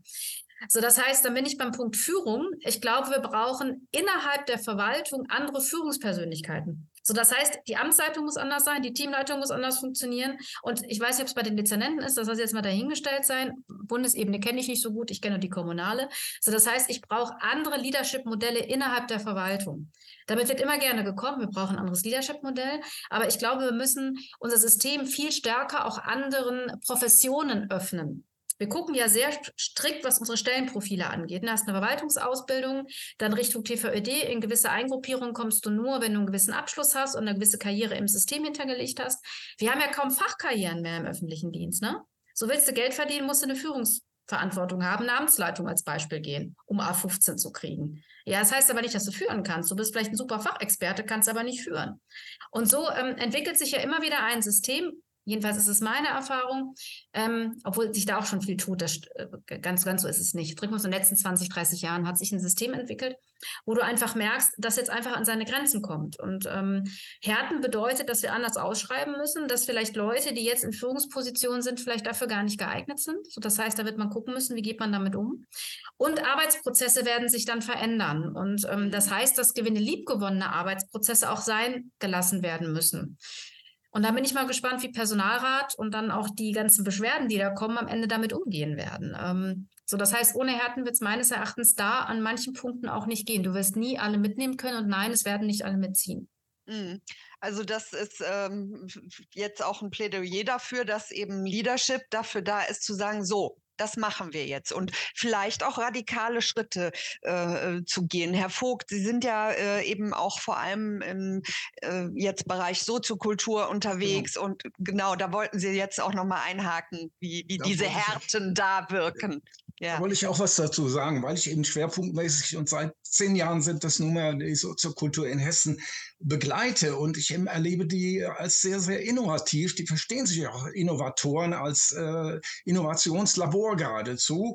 Und äh, die Diskussion, die wir da jetzt führen, also es geht ja jetzt nicht nur darum, äh, die von, von bürokratischen äh, Überforderungen freizustellen, sondern die Kräfte äh, genau dafür freizuschaufen für, für die wirklich wichtigen Dinge. Und ähm, ein Thema, was ich da gerne äh, mit den Menschen aus der Soziokultur erörtere, ist, wie können wir uns näher an die Hochkultur, sprich Staatstheater, Theater in Hessen heranarbeiten äh, ähm, und Ressourcen vielleicht auch gemeinsam nutzen, statt wechselseitig da in so eine Konkurrenzsituation äh, reinzukommen. Die kriegen so viel und wir kriegen so wenig und wir haben genauso viel an Publikumszuspruch äh, wie, die, wie die Hochkultur in Anführungszeichen. Ja, das sind also sehr spannende Prozesse, wie man da nach dem Vorbild, glaube ich, von, von Niederlanden und Belgien, die auch mehr so auf Plattformen ausgewichen sind, gemeinsame Nutzung und Betreiben von Kulturstätten, wie man da vielleicht vorankommt und äh, eben die übliche Bürokratie und die übrigen äh, Grenzen und Hemmnisse etwas hinter sich zu lassen. Mhm. Herr Vogel auch noch mal dazu. Ja, ich finde vor allen Dingen, und da ist mir das Herz aufgegangen, äh, als Frau Vogel nochmal die Bedeutsamkeit von Orten hervorgehoben hat. Weil ich glaube, über all die Dinge an Veränderungen, die wir jetzt sprechen und die jetzt auch nochmal von Ihnen, Herr Vogt, und von Ihnen, Frau Vogel, genannt worden sind, ähm, dazu braucht es Orte und bestimmte Räume, weil die wiederum den Rahmen dafür bieten, ähm, tatsächlich diese Veränderungsprozesse auch in Gang zu bringen.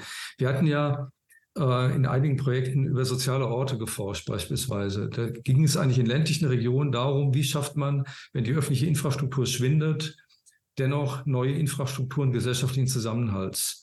Also neue Kreuzungspunkte zu schaffen, neues Engagement zu initiieren.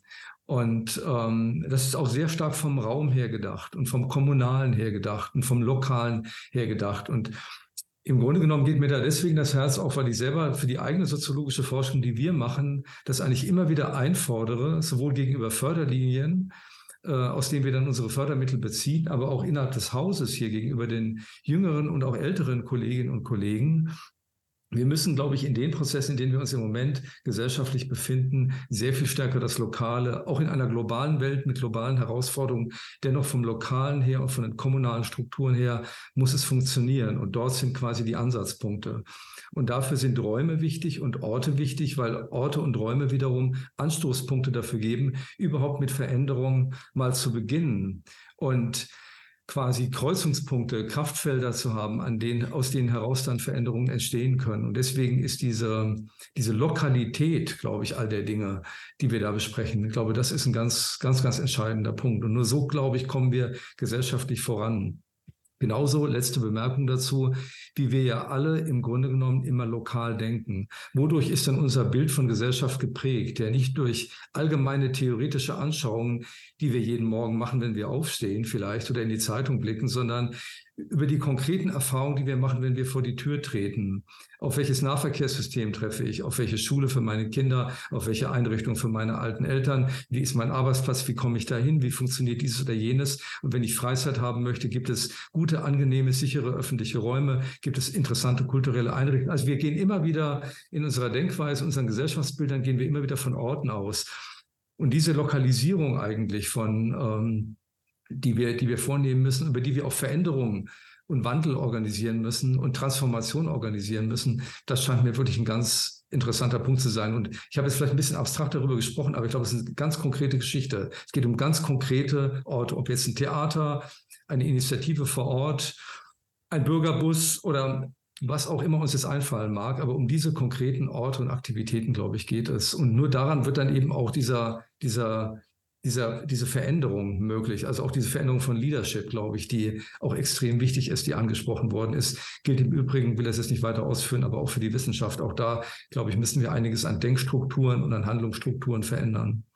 Ja, wunderbar. Also wir haben jetzt äh, diese, diese Verbindung auch von Bürokratie und Transformation. Ja, das ist ja auch so eine, äh, eine Ausgewogenheit, die man da hinkriegen äh, muss. Ich will noch mal darauf hinweisen, dass äh, Uta Azpodin hier im Chat auch noch mal äh, reingegeben hat, die Initiative Reform von Verwaltungs äh, PionierInnen, die Visionen und umfassende gesellschaftliche Entwicklungen ähm, bearbeitet. Also eben diese Innovationsidee. Ich weiß nicht, sie fragt, äh, ob die bekannt ist und ob es da schon Kooperationen äh, gibt. Das äh, nehme ich jetzt mal hier so mit äh, in die Diskussion. Und ich gucke mal eben ähm, im Chat gibt schon auch so kleine Binnendiskussionen. Da ging es so, so ein bisschen darum, äh, Oliver Rack, der hat ähm, auch nochmal dich ganz spezifisch nach Mindsets gefragt. Jasmin, ich fand, du hast irgendwo mal gesagt, dass die meisten Verwaltungen noch nach äh, Mindset der 30er Jahre Stichwort Max Weber arbeiten würden. Ja, sag mal lieber 70er, 30er klingt immer sofort nach Nazi. Äh, sagen wir ja. Ordnungskommune. Ja. Die Ordnungskommune. Ja, die ja, ja, aber da, da sieht man, also ne, muss man auch erstmal gucken, welche Grundlagen haben wir immer noch, welche Sachen spielen da immer noch eine Rolle. Ich versuche das jetzt mal zusammenzufassen. Ähm, Oliver Rack hat jetzt auch nochmal den Blick in Richtung Kreativwirtschaft äh, genommen. Da ist mir gerade jetzt auch aus einem anderen Zusammenhang aufgefallen, dass jetzt beispielsweise diese Einteilung, ne, das ist hoch Hochkultur, Herr Vogt hat es ja gerade auch gesagt, ne, äh, die, diese Sparten und Einteilung in Hochkultur und Soziokultur oder eben auch Kreativwirtschaft, irgendwas, was nur nach Kreativwirtschaft so von ferne aussieht, ist schon wieder unter ganz anderen Bedingungen äh, zu betrachten, was, was auch gerade was eben äh, die Zuwendungspraxis angeht. Ähm, da, da sind auch Dinge, die man wirklich auseinandersortieren muss. Aber ich gucke jetzt noch mal ähm, Ulrike Blumenreich hat hier ähm, auch nochmal die Frage berechtigterweise auch nochmal, weil das weiß ich, das wird immer gerne auch abgegriffen, nach Good Practice Beispielen von Bürokratie. Also wenn wir das jetzt mal als positive Bürokratie ähm, framen wollen, auf kommunaler, Landes-, Bundes- oder sogar internationaler Ebene, von denen wir lernen können. Herr Vogt hatte ja, glaube ich, auch schon ähm, äh, Beispiele, wo so ein bisschen was auch gearbeitet und gedreht wurde gezeigt. Jasmin ist natürlich äh, hier als Vertreterin der Good Practice, aber vielleicht äh, können wir da am Ende auch noch mal so eine kleine Runde machen. Wer weiß noch von was, wo man sich ein bisschen was abgucken kann.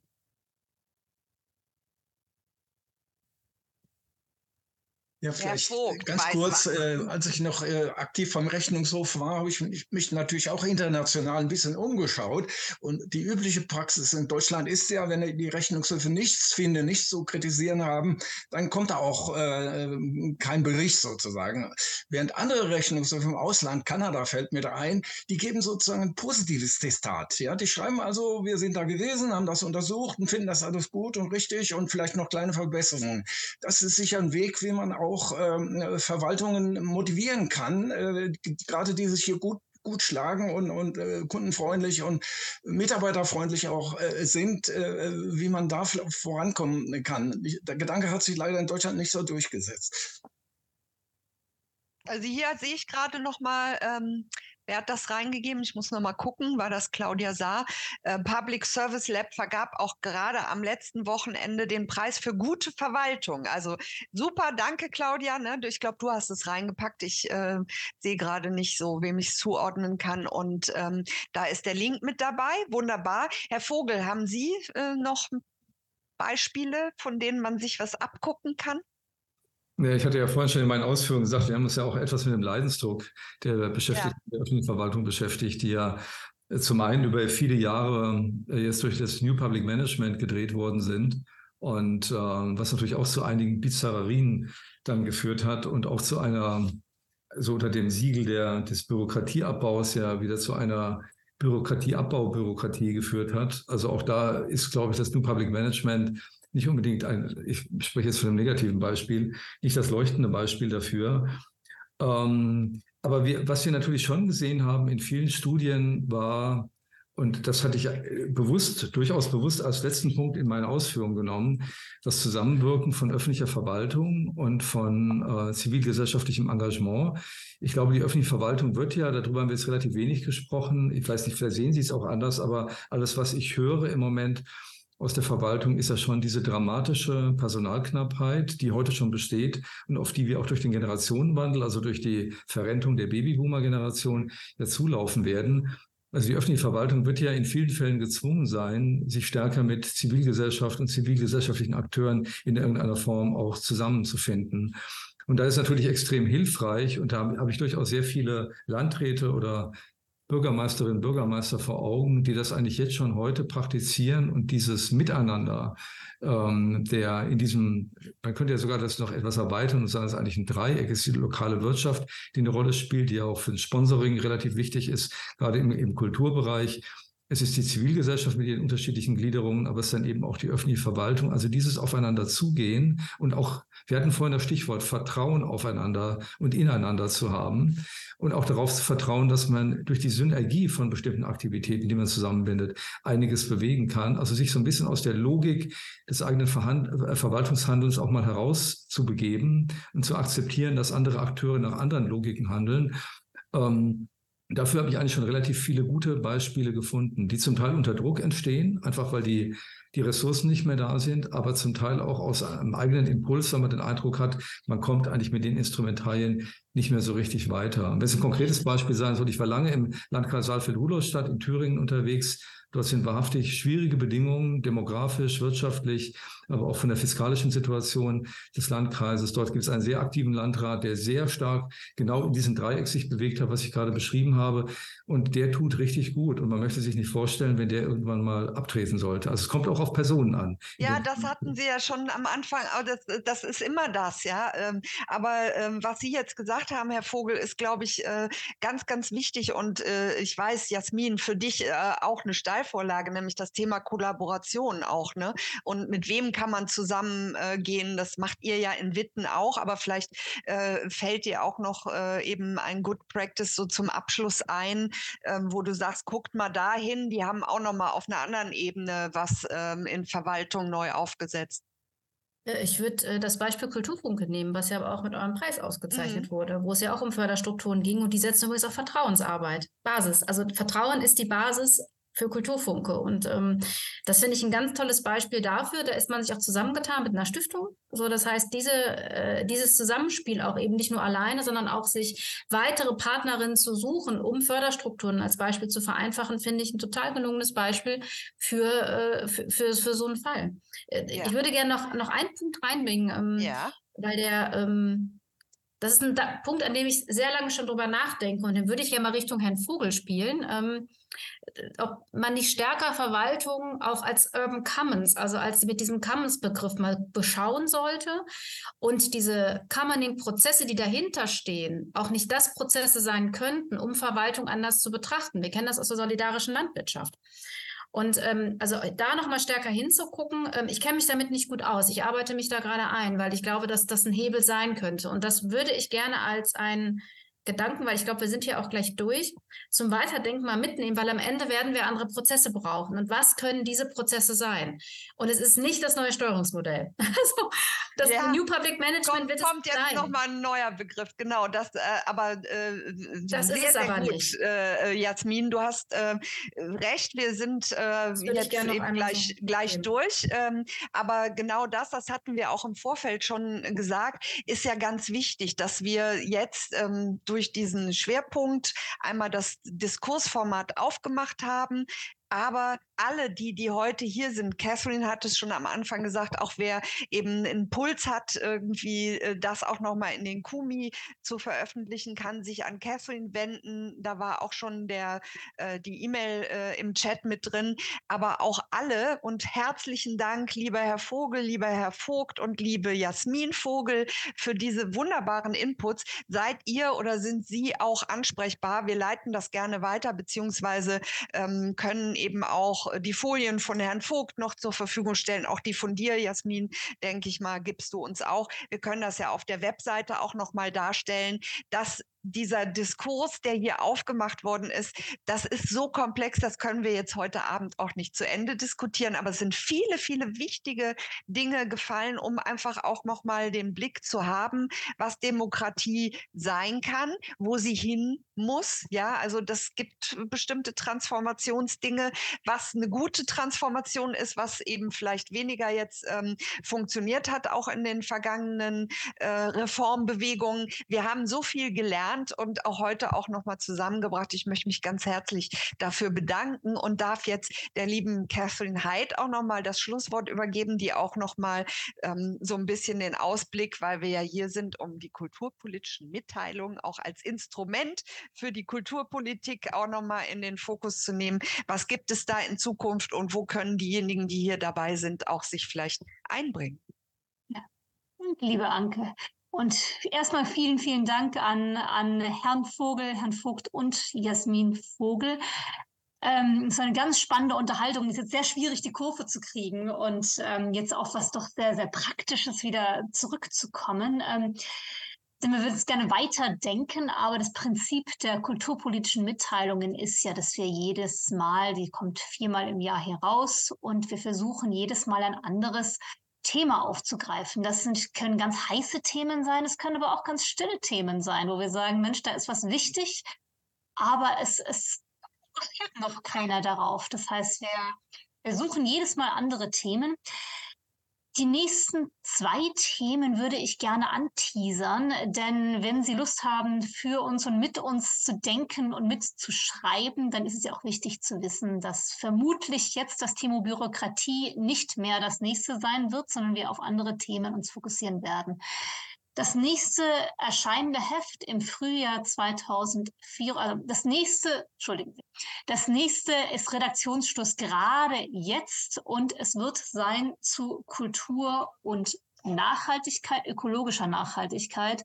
Das heißt, wie können wir im Bereich Kultur zum Klimaschutz beitragen? Was gibt es für Initiativen?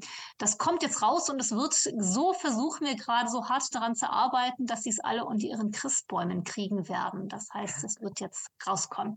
Zum tatsächlich konkret Schreiben im Frühjahr 2024 wird das Thema sein der Krise der Innenstadt. Ähm, wir werden ein ganz tolles Treffen haben in der Evangelischen Akademie Lockum ähm, am 23. und 25. Februar. Das war jetzt der Seitenteaser für das Lockumer Format.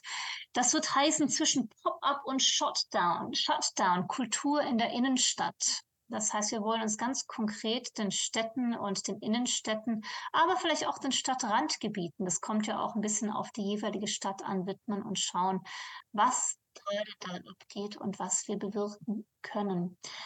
Das zweite Heft 24 wird sich in Vorbereitungen im Anschluss an die ähm, an den Kulturpolitischen Bundeskongress, der 24 wieder in Berlin stattfinden wird, ähm, anschmiegen. Und ähm, da werden wir das Thema der, ich nenne es mal ganz vorsichtig, der Polarisierung der Gesellschaft angehen, beziehungsweise wie kommen wir aus einer Postpolarisierung rein? Wie gestalten wir jetzt neue Diskurse?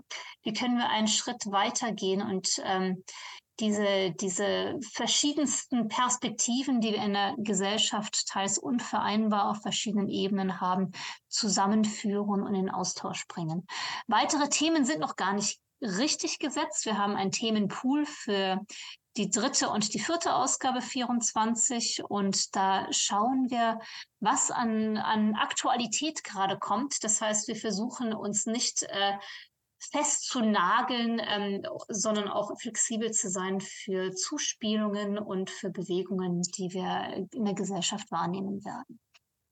So, soweit dazu. Das heißt Kultur Wunderbar. und Klimaschutz, Krise der Innenstadt und Postpolarisierung. Das wären die drei kommenden Ausgaben, auf die wir uns freuen. Und sicherlich auch auf die nächsten Talks, die genau in diesem Zusammenhang stattfinden werden. Aber da greife ich vielleicht dir wieder vor, Anke. Ich muss gestehen, das Thema Bürokratie ne, hat bei mir auch so ein bisschen, äh, weil ich aus einer anderen Ecke komme, Druck auf der Brust ausgelöst. Aber ich fand es heute so spannend und gerade Jasmina hat ja auch noch mal am Schluss gesagt, ne, soll man nicht mal in diese Ecke weiterdenken und äh, äh direkt Herrn Vogel äh, aus der Sicht der Forschung äh, da einen Ball zugespielt. Ich würde mich sehr freuen, wenn das weitergeht, wenn man noch mal auch anknüpfen kann, wenn man in irgendeinem Zusammenhang diese, also ich werde das auf jeden Fall jetzt mitnehmen und dem, den Begriff irgendwie anders für mich auch äh, setzen. Das hat es bei mir bewirkt und ich hoffe auch bei allen, die uns äh, zugeschaltet waren.